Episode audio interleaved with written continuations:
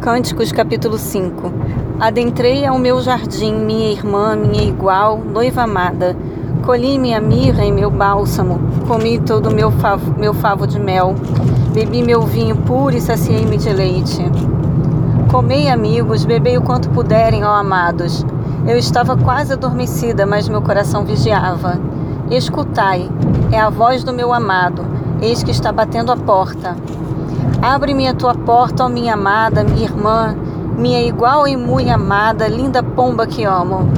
Vê a minha cabeça, está molhada de orvalho, o meu cabelo repleto do sereno da noite.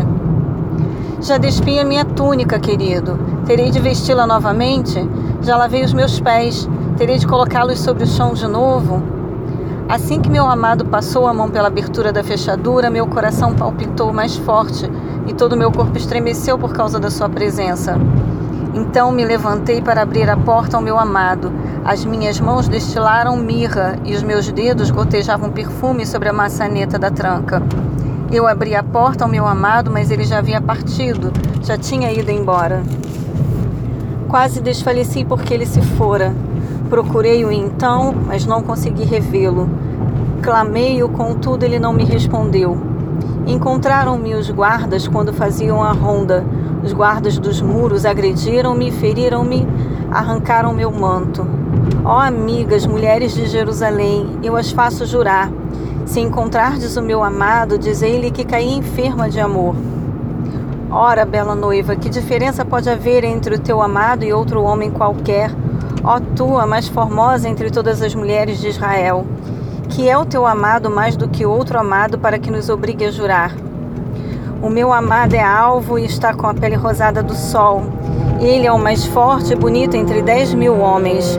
A sua cabeça é como o ouro mais refinado e seus cabelos ondulam ao vento como os ramos de palmeira, pretos como a plumagem dos corvos.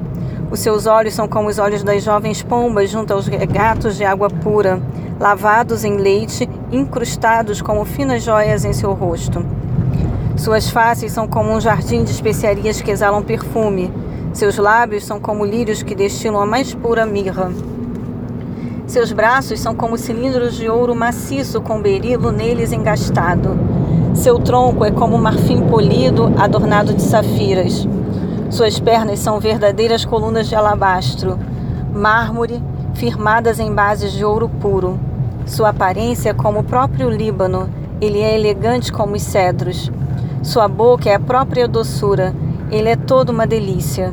Assim é o meu amado, meu irmão e amigo, ó filhas de Jerusalém.